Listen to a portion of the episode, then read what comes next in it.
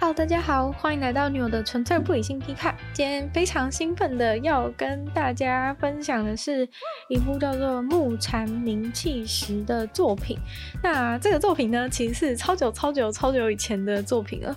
如果是呃一直有在关注动画的人的话，应该是觉得这是一个经典老番了。但是我就刚好在 MyVideo 的平台上面，就是滑滑滑，然后就滑到了，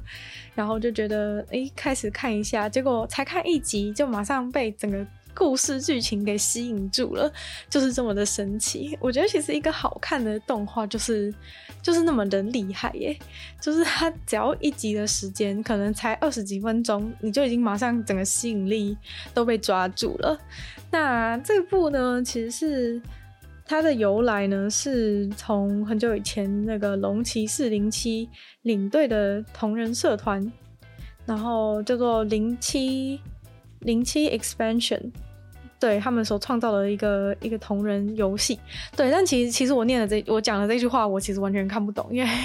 呃那个就是他，我其实不太理解，就是为什么他是同人社团做的同人游戏这样子。但呃不管怎么样呢，它就是一个主题是走一个日式恐怖的猎奇杀人推理。这样子的题材，对，所以嗯，讲到这里，大家可能会觉得说，就是哈，就是好像好像有点有点有点可怕，或是怎么样的，有点不想哦，有点不想看之类。但是他的故事中谜题真的是，就是他设计的一些环节真的是非常的丰富，然后很多就是会有很多线索一直在一直在偷偷放偷偷放这种感觉，然后呃。进展的步调非常的快，所以你就是会很想要，就是很认真的、很认真的去看它这个东西。其实，可能大家如果有在一直持续关注我的话，可能已经发现我好像很喜欢就是推理这一类的东西，对。那这其实可能就是因为我小时候就是喜欢看柯南吧，我就是觉得，我就是觉得很有趣，就是觉得他们设计出来的那些事情都很有趣，所以像之前，嗯、之前推荐的那个宾果啊，然后还有还有那个那个乞巧计程车，都算是都是推理系的。不过我觉得宾果就是比较日常恬淡型，就是比较适合那种。配饭的感觉，就是今天这部《木材名气时》配饭的话，可能会可能会喷出来。虽然我还是配了，但是我有努力克制住，这样子就是尽量不要，尽量不要，就是把饭真的喷出来。对，因为有点有点有时候有有点那个惊吓的时候，这样好像对那个胃消化不太好。不过我还是看得非常开心啦。然后《奇巧计程车》，我觉得它特色是比较像，它就是专心推理的感觉。对，专心推理，然后你就是会在这种当中找线索，所以我觉得奇巧计程车喜欢推理的人会很喜欢，但是如果对推理比较没兴趣的人，应该就会，呃，可能会觉得跟不上啊，或者是就是只有推理这样，会比较会比较没兴趣，所以可能也是这样比较小众吧。但是这个木蝉鸣泣时，它就是呃有那种恐怖要素，对。然后，所以你就算是不喜欢推理的人，你就是无脑的继续看下去，其实还是会觉得，还是会觉得非常有趣。就是你会，就算你完全不思考，就是接下来要发生什么事，你就是，你就是完全不收集线索，然后无脑的看的话，其实就是会把会变成一个，嗯、就是就是一个惊悚猎奇的有趣的故事。然后它继续进行下去，你还是会很想知道接下来发生什么事。就算你不去思考，其实也没关系。对，就是思考其实是一个。可做可不做的，所以可能对于一些不喜欢思考看的，看就是看动画的人，这部推理剧还算是还算是 OK 的，对，就是不会像像奇巧计程车，我觉得就是还蛮。还蛮花脑的，对，有一些人就会觉得会觉得有点烦，或是会觉得看就是没办法一天看太多集，觉得压力有点大之类的，对。但是反正这部《木蝉鸣泣时》算是一个经典之作吧，然后就是它人气当时应该是就是很高，所以后来也有就广播剧啊、漫画、动画，就是各跨平台的发展，对。然后翻译的部分其实有一些。有一些不同的，有一些是叫做木蝉鸣泣时，有一些是叫木禅悲鸣时，对，然后有些叫做寒蝉名气之时，对，但反正嗯、就是大概就是这个，大概就是这个名字。这个名字其实中文念起来不是很好念，但嗯、我觉得它这个的话，大家如果要看的话，应该就是应该就是看动画吧。虽然它原本好像是同人游戏，然后。嗯，他的他最早的动画就是从二零零六年出的，然后算是第一开始那个就是本传，然后后来出到就是二零一三年，所以大概是有分成分成四部曲的感觉吧。对，还蛮就是整个整个故事的编排都算蛮有趣的。然后其实我也才没看几集而已，我大概才看我大概才看到那个二零零六年的那个里面的。的第二部分而已，绵流篇的部分，其实其实还超前面的，所以我就我原本在想说，我要不要等到看完之后再跟大家讲？但是因为我其实看到这里，我就已经确定它一定是一个好看的东西，就算不管后面就是乱解释或是乱烂尾什么的，我都觉得我都觉得已经达到我觉得值得推荐的，值得会推荐的程度。然后其实它游戏好像也蛮特别，我稍微查一下，好像好像游戏它的游戏不是那种。可以选择型的游戏，好像据说是它就是这个这个说是 RPG 游戏，但通常 RPG 游戏不是就是会让你有一些选择不同发展，但是它变成很像是一个一个有声书还是怎么样的方式的故事书的感觉，它你从头到尾都只能被迫，从头到尾都只能被迫接受接受这一条线的一个发展这样子，然后。但是好像也因为这样，所以导致在网络上大家的讨论可以更同步。对，就是不会因为就是大家说，哎、我选了这个选项，我选了那个选项，其实每个人经历到的事情就选项不同嘛，那可能可能性比较多，大家经历的事情都不一样。但是他这样的设计，就是虽然说感觉好像，哎、好像有点反常态，但是。就是反倒是让大家都很都在同一个故事线上面讨论讨论这个剧情，反而让讨论非常的非常的热络这样，所以它也不是，就是它游戏好像就是也不算是一个很很正统的同那个 RPG 游戏，但反正呢，就是大家就是看动画就大家就看动画就可以了。然后呃，先跟大家简单介绍一下这个故事的开始吧。这个故事的开始就是，嗯，他们在一个，他们在一个一个一个小村庄。这个故事开始就在一个小村庄，然后这个是那个村庄是大概只有只有两千人左右的一个小村庄。然后这个村庄里面有一个重要的事件，就是，呃，这个村庄的某个地方曾经想要盖一个水坝的工程，然后结果。呃，结果就是有有发生一些一些意外这样子，然后村民后来是就是团结起来阻止了那个工程，就是最后水坝就没有盖了，就这样子。对，然后这个故事其实发生发生在水坝工程就是失败，就是停工永久停工之后的第五年，然后那时候是呃昭和五十八年。对，其实质地在这部戏里面算是一个蛮。就是大家会需要蛮，就是会认真去，他会一直拍那个日历，然后你就会去看，注意今天是几号，对，因为就是这还蛮重要的。然后就是反正就是在这个昭和五十八年，一九八三年的时候，这个主男主角一家人就是搬到这个村子里面。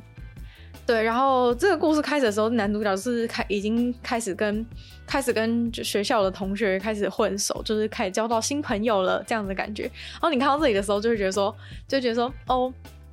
是怎么样？就是一九八三年的那个就是青春校园番吗？然后你就大错特错这样子，因为我其实是完全没有做任何功课的开始看，然后一开始只是觉得他画风画风就是比较原始一点。对，可能是呃，它本来就是一个很比较早以前的作品啊，然后再加上它设定的年代又是一九八三年，所以可能画的时候也也会想要呈现一些古老的感觉，然后实际创作的时间点也是蛮久以前，所以你看起来会有那种一个很旧的感觉。但是我觉得大概开始的一一开始的几分钟，你会觉得有点不习惯吧，就是可能已经跟现在的现在动画主流的画风。走远了，就像是一些头发之类的，尤其是头发，我觉得真的蛮好笑。就是之前我在看到有人在讲说，那个阿尔宙斯，阿尔宙斯里面的那个人的头发，就是在讲说评论，他说这样很不精致，就是说他们阿尔宙斯这个游戏里面的人，他头发做的很不精致，然后就形容那个他把里面的人头发做的像毛巾一样。然后结果我看到这个时候，我就看到这一部木材明契时，就看到他的头发之后，我就想起那个人讲的话，就是头发像毛巾。这个这部里面头发根本不会像毛巾了，因为连毛巾的那种纹理都不会有，它就是 很像。我觉得每个人头发都很像一个安全帽，就是很像一个头发造型的安全帽。我觉得真的蛮好笑。然后大家都是不同颜色头发，就是每个人戴一个不同颜色头发安全帽这样子。对，就是我觉得蛮好笑的。然后他眼睛的那个位置也。我不知道，我觉得好像有点不太符合那个什么画人脸的时候那个十字的那个分布、分布、分布状态这样。但无论如何，我觉得一开始看的时候有点不习惯，但是其实你到后面就会见看着看着，你就会觉得习惯，就会觉得这是一个，就是这就是这一部这一部动画它的它的特色。对，但是反而我觉得反而就是看这个不会像不会像现在回去看那个什么，例如说像美少女战士那种，就是他。或是珍珠美人鱼那种，就是他眼睛就是脸的一半大那种，就是那种反而现在看会觉得比较 比较压迫感吧？对，还是只是因为我没经历到这个这个 这个木材名气时的那个他当时那个年那个创作年代的画风。但是不管怎么样，我是觉得不会到不会到说哦眼睛很很很痛这样子很丑什么的，就还好。对，然后我觉得你反而会看久了都有点沉浸在那个昭和五十八年，一九八三年的一个氛围，所以我觉得还蛮就是蛮有趣的，算是一个沉浸式体验吧。现在不是很流行什么东西都要沉浸式，对。就来就是乱用一下这个词，然后呃，反正我刚刚讲到什么，讲到他他他他们一家人搬去那个村庄，然后他跟村庄的人变成好朋友，就是村庄的小朋友变好朋友。然后他们那个学校里面，他们因为就是一个很小的地方，所以学校里面好像那个学校好像就是蛮随便的。然后呃，不同年级的人，因为人很少吧，所以不同年级的人都会混在一起上课。然后所以。他们就是就是班上同学都是不同不同年，他朋友也都是不同年纪的感觉，对。然后总之呢，就是感觉一开始他们就会就是都在就是就有一些上课的上课的上课的情景啊，在学校的情景。我觉得印印象蛮深刻，是一开始的时候，男主角一到学校，就是他就是被同学在门口就是恶作剧这样。其实我觉得那个时候就有点展，算是才开始没多久，马上就展现这部戏的一个的一个就是跟其他东西不同之处吧。对，反正就是从一开始那个他被就是他上课上学啊被整啊，然后就是大家一起玩的那种氛围，你就会开始觉得说，哎，这他们的这个。这个欢乐的关系好像跟平常有点不太一样，还是是我自己太敏感。但反正就是说，其实他们这这个这个没有这个你就是没有你想象的是什么青春恋爱喜剧之类的，就是并并没有，就是管马上就要开始进入，马上就要进入就是就是惊悚的部分了。那其实这个惊悚部分呢，就是在于，就是感觉好像这部戏里面，就是男主角和他的朋友，哎，好多妹子朋友，就都是一些可爱的女孩子，就是感觉好像好愉悦。但是就是这些这个女孩子，就是有点开始开始变得怪怪的，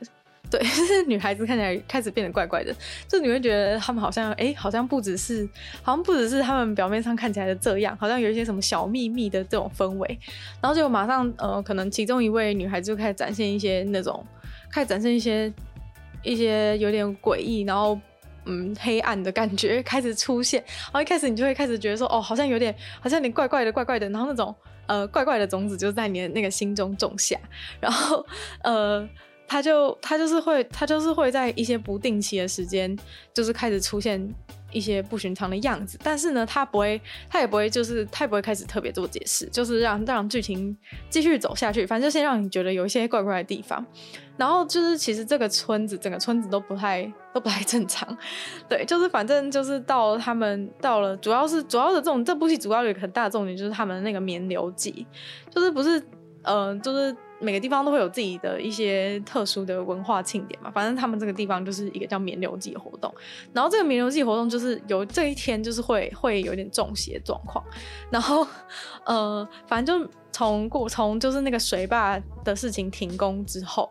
反正不是刚刚不是说水坝冻结之后是第五年嘛，所以就是从水坝停工之后，每一年都开始发生一些。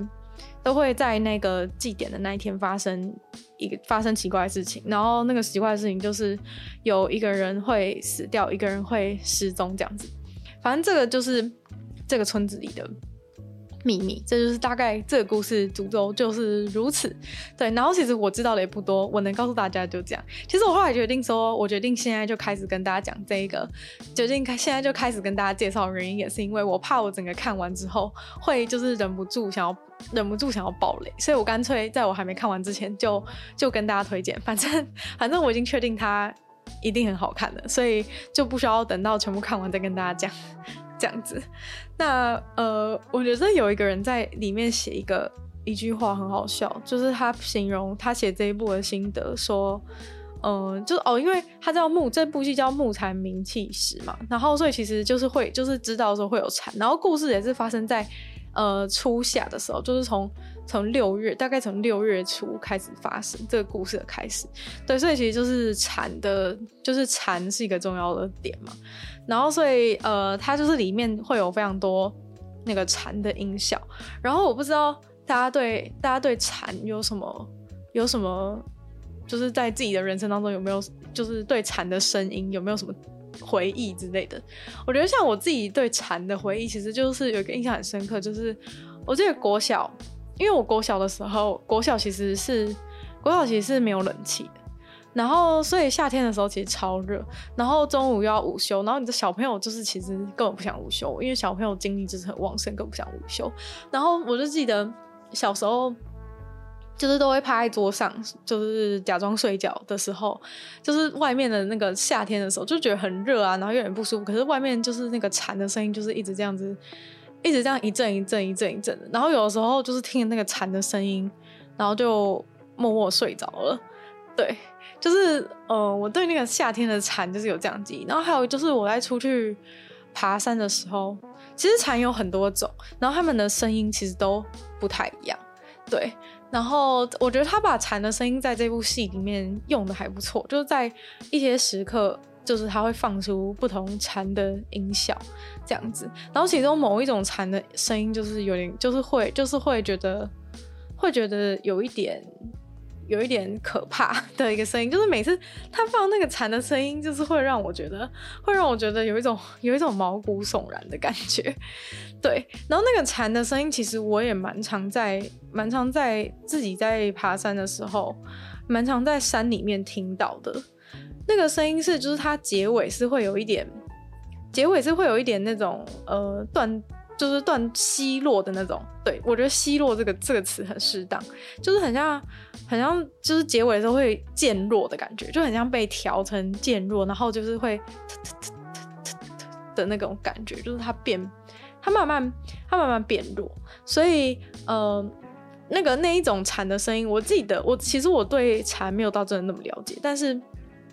我自己印象中，在爬山的时候，每次听到那个那一种蝉的声音的时候，通常都是太阳要下山的时候，所以就会有一种呃稍微有点恐怖，因为你知道，就是在山里面就是要下山的时候，就是会瞬间变很暗，因为树很多嘛，所以瞬间会变很暗，所以就会觉得有点有点害怕。然后这部戏里面，他就是一直在 一直在那种。一直在那种好像有什么事情要发生，那种暗潮汹涌的时候播出那个惨的惨的音效，然后我就整个我就整个觉得哦，被吓死，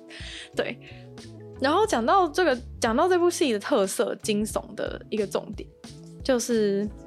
就是他很擅长在那种日常当中制造惊悚感。其实我还蛮喜欢这一种恐怖的感觉。我其实一直以为自己不喜欢恐怖片，但是我后来觉得原因其实是因为。后来其实觉得原因是因为就是恐怖片，就大家俗称的恐怖片，通常是那种比较是那种鬼鬼啊，或是僵尸啊，或是就是都是有些那种很巨大的怪物，或是很明显的很明显的灾难发生的那种那种片，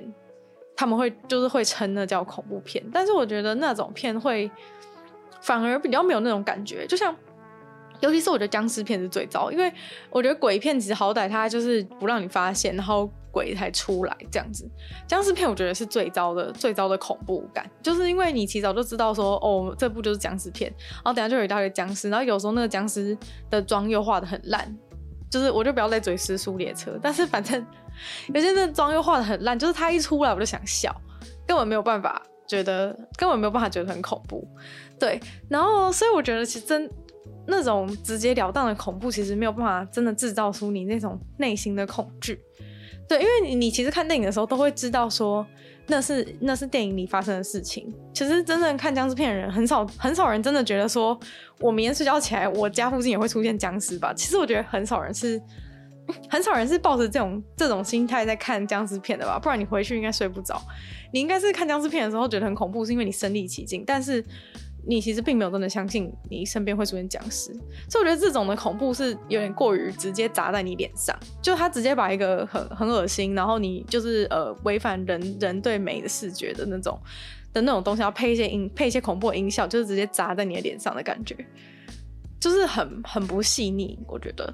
然后，但是就是我真的觉得比较好的真正的恐怖片，可能就是像这种的，像这种《木材名气史》这种。就是他感觉就像是一个平静然后快乐的日常生活，就跟我们的自己的生活一样。就是他感觉是一个平凡的生活，然后在这个平凡的生活当中发生一些比较惊悚的事情，或是突然突然有一个那种寒意上来的感觉。其实我觉得是真正那种打从心底的毛骨悚然的感觉，是这样子营造的。所以我觉得他这一点做的非常的成功，嗯，就很。就是很，就是这些可爱的女生啊，就是可能就是会在某一些时刻，突然间有一些脸发生，突然间脸变成变成黑化的一个状态，对，然后你就会觉得很想说，哎、欸，她是不是有什么问题？然后开始就是有各种猜忌。我觉得其实猜忌这种东西，然后不安全感这种东西，才是真正你内心真正的恐惧，就是呃。对，就是这些人，哎，也许都是你身边的朋友，感觉跟你很亲近。你一方面，你一方面觉得你一方面跟他感情很好，但是一方面又又害怕着他，然后觉得他有什么不为人不为人知的秘密。这种时候，其实才是真正的恐怖，就是才是真正的那种，才真正的那种，哎，你不知道，你不知道问题点在哪里的恐怖，其实才真正恐怖。就如果你都已经知道你要恐怖的对象就是那个僵尸的时候。就是其实就已经还好，或者说你看鬼片之后，你早就已经知道说，我今天就要来被鬼吓的时候，其实你已经有个心理准备，你就不会真的到那么害怕。就是他那种害怕，顶多是那种立即性视觉冲击或者声音冲击的那种害怕。而且大家知道吗？其实那种片大部分的恐怖感其实并不来自视觉，都是来自听觉。你其实只要把那个影片的声音关掉，你只用眼睛看，你根本不会觉得恐怖，就是根本不会。所以其实那种恐怖就是有点有点硬要硬要硬要。营造出来就有点像是在一些贵的食物上面撒金箔一样的感觉。对，我一直都不完全不懂为什么要撒金箔，就是那个金箔根本完全没有任何的意义，就是有那种锦上添花的感觉。对，然后反正呃，对，我就是觉得说这种平凡恐怖你才会真的觉得恐怖，因为你就会觉得那种危险就在你的身边的感觉，然后你对你对那个恐怖的感觉是复杂的，就是你会觉得它充满了充满了一种矛盾。哎，然后刚好像讲太兴奋，忘记跟大家分享说，我看到那个呃网友写的，网友写的很好笑的一句话，就是关于那个蝉的事情，就突然突然扯超远，已经过十分钟这样子。但反正我突然想到，呃，我根本没跟他大，跟没跟大家讲那一句话，就是网友写的那一句我觉得很好笑的话是“蝉在叫，人坏掉”。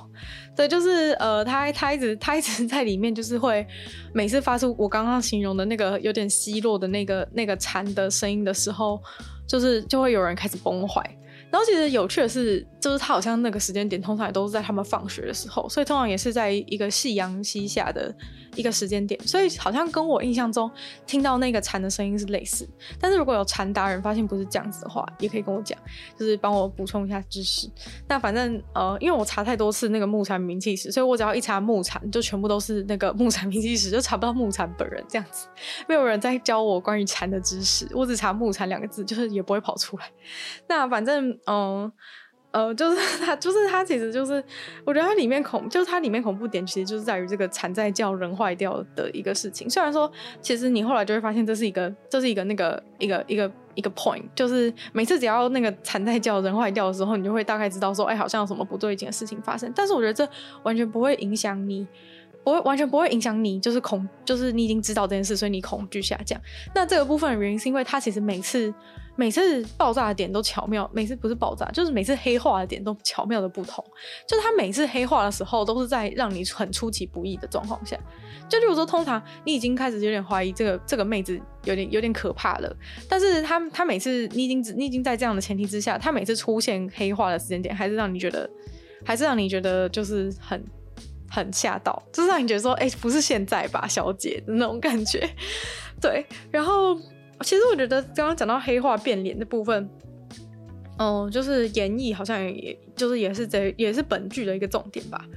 对，我后来看了看了就是一些动画之后，我才发现原来我其实是很喜欢那个脸突然变很扭曲状态。但是如果你要说真人那种像半泽直树那种，其实我反而就还好。就半泽直树那种，就是我我承认他们演演绎是真的很厉害，就是可以弄成一个很，就是弄成一个非常扭曲的状态。就是你的脸部肌肉要那么发达，真的是不太容易。但是呃，我还是觉得他们那种是比较一个舞台剧式的呈现，所以你在电视上电视上看的时候会略显尴尬。就是会觉得有一种不太现实的感觉，但是因为如果是动画的话，就完全没有这个问题，因为反正大家本来就都二次元，还想怎么样？所以呃，就是我发现，就是我超喜欢，超喜欢动画里面，动画里面就是出现这样的状态。我记得我好像就是呃，好像前阵子在那个，在那个会员的。直播聊天的时候有跟他们讲过，就是我我后来发现我真的很喜欢那个很喜欢那个妹子突然变脸的时候，就是像一个很漂亮的女生，然后突然就是突然就是不管是呃这一部里面都是恐怖的时候变脸啊，然后其他部的时候有的时候是可能就是开玩笑的时候被激怒的时候，然后她会把脸变超丑，像我之前介绍那个《黄金神威》里面的那个女主角阿西里帕，她就是。他就是每次 每次发生一些，反正每次他们之间一些搞笑的互动的时候，他可能就是会突然变丑，然后手鼻孔变超大那种，然后脸贴很近，然后脸变很肥那种状况，就是我就觉得很可爱，就我觉得超，我觉得觉得很可爱。对，因为我觉得动画就是二次元神奇的地方，就是在于说，就是他们可以可以既丑又可爱。但我觉得现实世界的人就比较困难一点，就是你可能脸扭曲成那样，到底要怎么好看，根本不合理。对，但是在动画里面，就是这些可爱妹子，她们脸就算黑化的时候，还是还是可以保持着最后一丝的可爱。虽然可能有人已经觉得完全不是一滴可爱一滴不剩，但是我觉得还是有啦，好不好？就是毕竟人家就是二次元的那个的那个本本本是不会不会流失掉的。那。对，所以我就是很喜欢，很喜欢他们，很喜欢他们变脸的样子。然后变脸的时候，就是会让人突然就是整个，突然就是整个吓到，就是尤其是他把脸放超大，然后在那个荧幕上。如果你家电视很大，你投在电视上看的话，你就是真的会被吓到，就是像像鬼片那种感觉，突然就是这样蹦一个出现在你的出现在你的脸前面。然后我想到就是整个就是看这部戏的过程，就是整个。就是最不是最怕空气突然安静，是最怕惨叫，然后还有最怕最怕妹子突然变脸时，就是真的、就是真的很可怕，完全就是变成变成那个脸的时候，你完全不知道会发生什么事。就是因为在于在呃，我觉得很大部分也是因为它是推理剧吧，所以我觉得把推理跟恐怖它结合的真的非常好。因为在推理的状况之下，呃，观众通常是处显现在通常是处于一个呃。线索不足，资讯量不足，资讯不对等的一个状态，所以你看的时候就会觉得，你看的时候就会觉得，就是因为你其实不对这个东西都太不了解，所以你不了解到，就是连就是他为什么，就可能你后来知道之后，就会知道答案之后，可能就会了解说为什么他这个时间点会会翻脸，但是你在前面不知道的时候，你基本上就是每次他每次变，你每次被吓。所以，所以我觉得这个部分就是让我觉得很有趣，就是一个看了就会非常有精神的，会非常有精神的一部戏。所以，呃，就是就是很吸引人啊。然后再讲讲，再讲讲谜团的部分。谜团的部分其实它算是，它算是比较，呃，算是鬼，算是奇幻吗？科幻这类的这一类的轮回剧。其实我觉得你看。我我大概才看一两集，我就已经意识到它是一个轮回剧，对，因为就是会会有一些线索啦，就是所以这个讲出来应该还好，对，要不然也不会就是演那么多。但是我觉得轮回剧的轮回剧好坏就是会会差异很大，虽然说有一些其他的轮回剧可能也不是不一定是轮回剧啊，就有可能有些是时间线的剧，我觉得这种剧其实很。其实很吃技巧，虽然说它可以就是无限的扩张它的内容，但是其实对作者而言反而是一种很大考验，因为你要怎么样在，嗯、好像一类似一样的框架之下，然后又做出不同的改变，然后每次都让观众觉得焕然一新，每次都觉得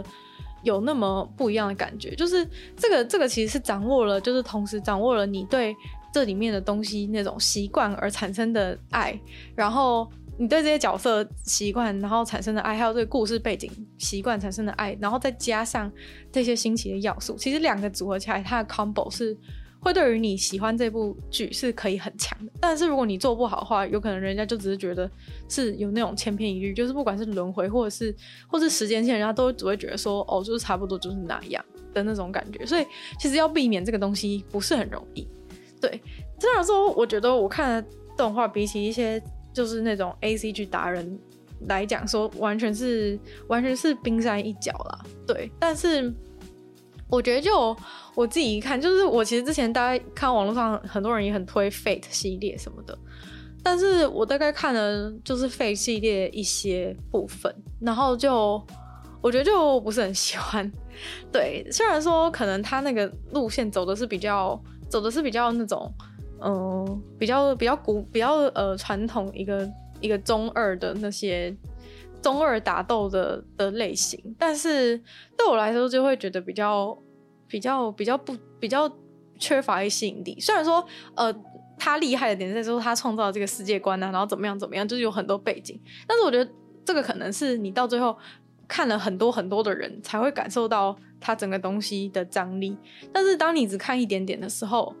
就会就会觉得好像哦，好像吸引不住，然后没办法继续看下去的感觉。对，但是这个木蝉鸣泣时就是完全不是，就是我还是看一集之后就觉得说，拜托告诉我怎么样，拜托告诉我到底是怎么样，然后一直猜一直猜，可能就是这个部分也是跟就是有没有推理有关吧，就是因为有推理就有推理就会就会就会差很多，因为你很想知道。很想知道，就是事情是如何。然后我觉得这部戏它人物的塑造也算是很成功的，就是它会有那种让每个角色都是有非常鲜明的个性特质。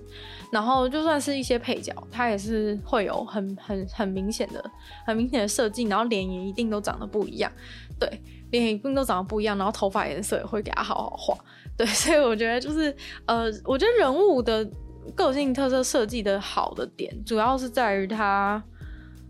主要是在于它可以，它可以制造出很强烈、很强烈的的一个反差，对，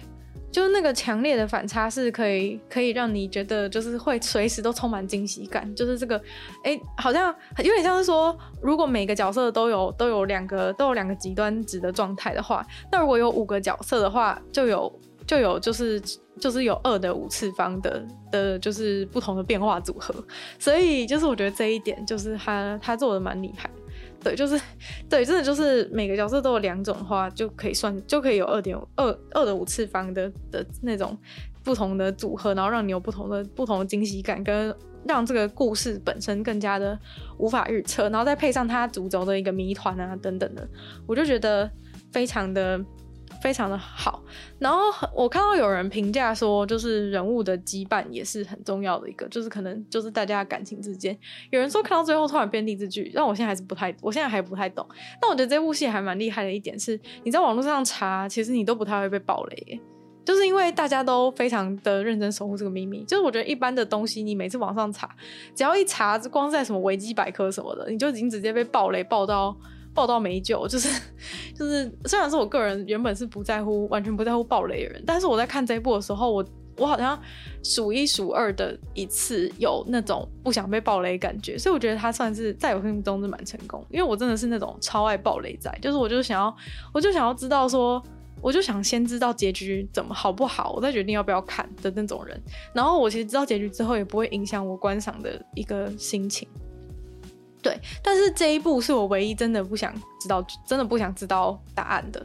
那我觉得差原因是在于说，他厉害的点是在于他的过程让我觉得，不管他的结局是怎么样，我都会觉得，我都会觉得他很好。我都会觉得他就是这，我看的过程不会觉得浪费时间。对，像像有一些故事，他如果结局很烂的话，我就会觉得我看这整个过程都浪费时间。但是我觉得他呃，在过程中你如果真的都拍得很好的话，其实就算结局是怎么样，其实根本不重要。对，然后还有就是他嗯、真的让我觉得说，我会想要自己去自己去抽丝剥茧，然后知道答案的感觉，就是有点不想要不想要不想要提前就是偷翻详解这样子。对，就是他，他真的有让我想要，就是自己去细细品尝，然后连一点都不想被干扰。即使我已经是那种不太会被暴雷干扰的人，就是我竟然还会有这种想法，我就觉得非常厉害。所以我是非常期待，非常期待继续看下去的，就是希望不会让我失望。但是我看大家都网络上就是都这种这么大推，然后可能到二零二零都还是有人在看，所以应该是一部经典之作吧。应该不会，应该不会到解决的时候让我失望吧？那今天的女友的存在不理性批判就差不多到这边结束了。果然就是跟大家分享，就是这种我真的很喜欢的动画的时候是最开心的。我觉得，对，就是这种发自内心的愉悦。我觉得大家可能连在空气当中都可以，就是只听到声音，不看到我的。表情都可以很清楚的感受到，就是氛围上的不同。对，我觉得分享电子书的时候，我也还算蛮兴奋的啦。对，但是如果是那种，就是跟大家分享一些。跟大家分享一些我发现有趣的事情的时候，可能我的那个兴奋感已经在，已经在我查资料的时候就已经就已经结束了。对，就是我在我在查的当时，因为一个求知欲的关系，所以会呃会就是兴奋感暴涨。但是等到开始分享的时候，已经变成是在努力的思考，就是要怎么样逻辑的把呃我我了解到的东西跟大家分享。所以就会就是就会在录的时候就会比较会就会压力比较大，然后比较需要。条理清晰的感觉，虽然说可能最后还是没有条理清晰啊，就是很抱歉。就是有人跟我反映说，就是就是讲的讲的有点乱这样子，但是，哎，我就是尽力，我会继续努力。但是反正，呃，就是还是感谢大家继续，就是就是愿意继续支持下去。对，虽然说对于这个节目的定位，就是有一点有点有点有点困惑，就是好像只是在分享各种不同领域，然后我自己有兴趣的东西，但是。呃，我暂时还想不到在主题上的一些解决方法。目前的话，就先把先把这个呃一集的时间缩短一点，然后希望自己可以讲话更精简一些，这样子方向开始努力。那我们就再次感谢订阅赞助我的会员吧，就是因为有他们，就是我还可以就是可以安心更安心的去去制作更多的节目这样子。那就谢谢乔安犬，谢谢 Jason，然后 KUN 毛毛。黑牡丹 LED，虽然求生还有 CDG，那就是其他愿意就是继续支持我这创作的朋友，就非常希望大家可以在下面可以找到 Patreon 的连接，然后可以进去看一下，里面有不同的会员等级跟不同的福利给大家参考，大家可以依照自己的状况，就是选择想要的，选择想要的的会员等级这样子。那最后就是可以有更多的互动的机会。然后就一样，希望大家如果喜欢《女友纯粹不理性批判》的节目的话呢，就可以分享给嗯、呃、你的朋友，这样子。对，这个节目真的很。真的很希望大家可以多分享这样子，然后在 Apple Podcast 帮我留星星啊，也是非常有帮助。然后在留言区跟我互动，然后可以去收听我的另外两个 Podcast，像是那个鲨鱼会跟大家分享一些国际新闻新资讯，然后动物的话就是听说动物的话就是分享可爱的动物啦。那反正就今天这节目就到这边结束了。那我们女友的纯粹不理性批判就继续会在每周三跟大家见面喽。那我们下次见喽，拜拜。